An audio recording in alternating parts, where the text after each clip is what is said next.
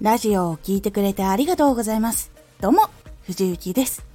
さて、今回のテーマは、検索ハッシュタグを一つに絞る。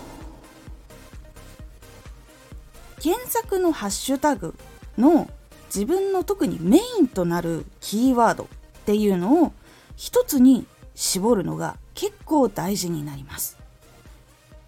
このラジオでは毎日19時に声優だった経験を活かして初心者でも発信上級者になれる情報を発信しています。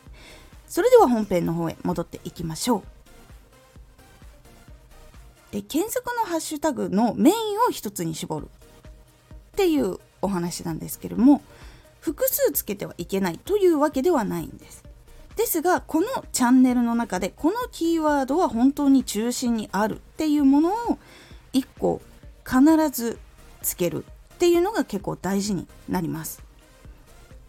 大手のアーティストとかもう世界のアーティストとかも見つけてもらえるようにやっぱりハッシュタグとかキーワードっていうのは工夫しているようにしています。特に今 YouTube だけじゃないんですけどいろんなところで二次創作が多い。いわゆるライブの切り抜きとか番組の切り抜きみたいなのがものすごくいっぱい出てきていると。それはもう日本だけの話じゃなくて世界でもやっぱりある話。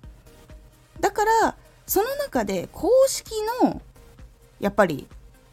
MV とかそういうのをしっかり見つけてもらって新しい人にたどり着いてもらって見てもらうということ。そしてファンの人たちもやっぱり気軽に見つけやすいとまた再生しやすくなるっていうのがあるので非常に大事になっています。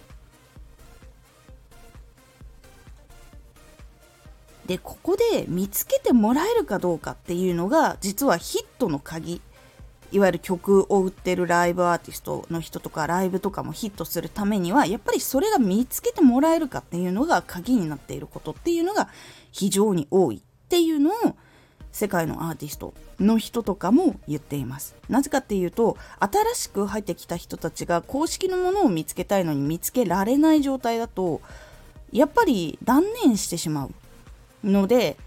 でああ見つけられなかったって言って何回かチャレンジしてもやっぱりたどり着けなかったりすると諦めてしまうのでファンになるチャンスっていうのを大きくいわゆるなくしてしまう。せっかくファンになりたいなって思って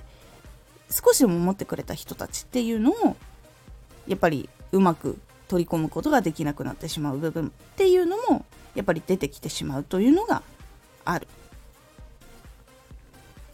だからこそその多くの二次創作の人たちが作っているものとはまた違うハッシュタグっていうのをオリジナルで作ったりでその他でも引っかかるようにハッシュタグを工夫したりしていくっていうことが非常に大事になってきます。でそのために先ほどのお話に戻ってくるんですけどまずその見つけてもらうためのハッシュタグをつけるためにやった方がいいこと。まず1つ目は1つに絞る。先ほども言った通りメインのキーワードっていうのを1つに絞ります。なぜかっていうと人はたくさんのキーワードハッシュタグっていうのを覚えられないのでキーワードは絶対一つ。で覚えてもらえるものもらいやすいものっていうのをおすすめします。そうするとまずそれがつくことでそれに関する関連のものっていうのがまず出てくるようになります。そして2つ目。他の人とかぶりすぎているキーワードは避ける。まあ、例えばなんですけどジャンルとかだったら漫画とか結構広いジャンルになってくるじゃないですか。少女漫画も漫画になるし少年誌も漫画になるし。でいろんな方向からいろんな漫画があるじゃないですか。ってなってくるとメインとして据えるには漫画だと広すぎるっていう風にやっぱりなったりとかするのがあったりします。なので検索する時にいわゆる漫画ってやると自分のとこだけじゃなくて他の漫画の話をしてるところもずらーってやっぱ出てくるのでそこに自分がトップに出るかどうかっていうのはやっぱり難しいところがあったりすると思うので結構他の人たちのキーワードっていうのもしっかりと確認してかぶりすぎているなと思ったらそのキーワードはメインとして据えるのは避けた方がいい。というところになります。そして3つ目。有名な人とか大きいチャンネルのキーワードっていうのは参考にした方がいいです。有名な人ってどういうハッシュタグつけてるんだろうとか。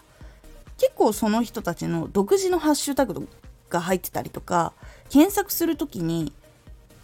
やっぱりそのファンの人たちがこの人たちをどう呼んでるかっていうその呼び名が入っていたりとか。そういう部分でオリジナル化っていうのが進んでたりとかしますそして有名な人とか大きなチャンネルのキーワードで自分のチャンネルに関わってるものとかだったらつけてみたりするのは結構良かったりしますそうするとうまくいくと有名な人と一緒に検索された時に出てくる可能性があるかっていうのがあるので一つおすすめです。ということで中央に据える1個のそのメインのハッシュタグは1つに絞って他の人とかぶりすぎるキーワードは避けて有名な人たちが使っているキーワードは結構参考にする。っていう部分をやって一番最後にメインのキーワードをどうするか。ってなった時に検索で最初はすぐに見つけてもらいにくいキーワードになることが多いんですが結構自分のオリジナルのハッシュタグっていうのを一つ決めるのが良かったりします。それは自分のチャンネルでどういうふうに呼んでもらいたいとかもしくはどういうふうに検索するとたどり着きやすいのかとか例えば何々の勉強の時間とかにチャンネルタイトルがなっていたりとかしたらそれをハッシュタグにするとか私の場合は藤幸元声優っていう2つのハッシュタグが組み合わさると結構そのボンって出てくるのでその元声優だけだといっぱいいるし藤幸だけでも一応出るといえば出るんですけどスタンド FM 以外に行くとその藤雪っていう人は結構いたりするんですよ。なのでそこで2単語を組み合わせて結構上位とかもしくはトップに出るようにするとかやるのが結構良かったりします。なので1つ目を自分の名前にしたりとかチャンネルの特徴的な名前にしたりとか。例えばなんですけどそのアーティストの中にも世界の終わりってあるじゃないですか。その人たちがセカオワって呼ばれていたりとか。結構長いチャンネルタイトルつけてたら短くするとか3文字4文字ぐらいにすると結構覚えてもらいやすいのでそれをハッシュタグにするっていうのも結構ありだったりしますそれとそのジャンルの単語を組み合わせると出やすくなるっていう風にするのが結構良い流れになりやすいっていうのがあります。なぜかっていうとジャンルの名前っていうのは多くの人がまず覚えやすいっていうのがあるから。でもう一つはやっぱり初めて知る言葉だったりとかになったりすることがあったりするので実際に決める時のメインのやつはかぶりすぎていないけれどもしっかりと自分のチャンネルが分かりやすいような言葉っていうのを選ぶことをすることで最初は検索でなかなか難しいかもしれないんだけれども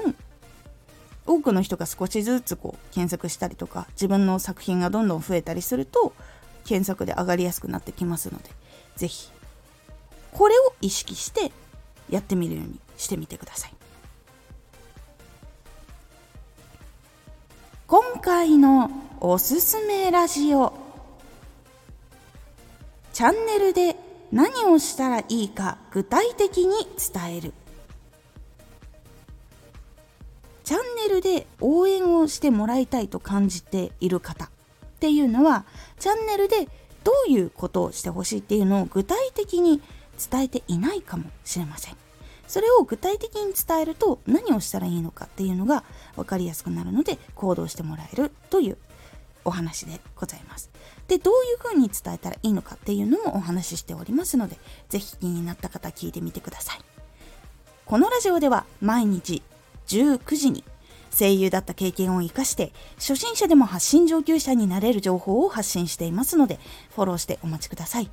毎週2回火曜日と土曜日に藤雪から本気で発信するあなたに送る上級者の思考の仕方やビジネス知識などマッチョなプレミアムラジオを公開しています。有益な内容をしっかり発信するあなただからこそしっかり必要としている人に届けてほしい。毎週2回火曜日と土曜日ぜひお聴きください。ツイッターもやってます。ツイッターでは活動している中で気がついたことや役に立ったことをお伝えしています。ぜひこちらもチェックしてみてね。コメントやレター、いつもありがとうございます。では、また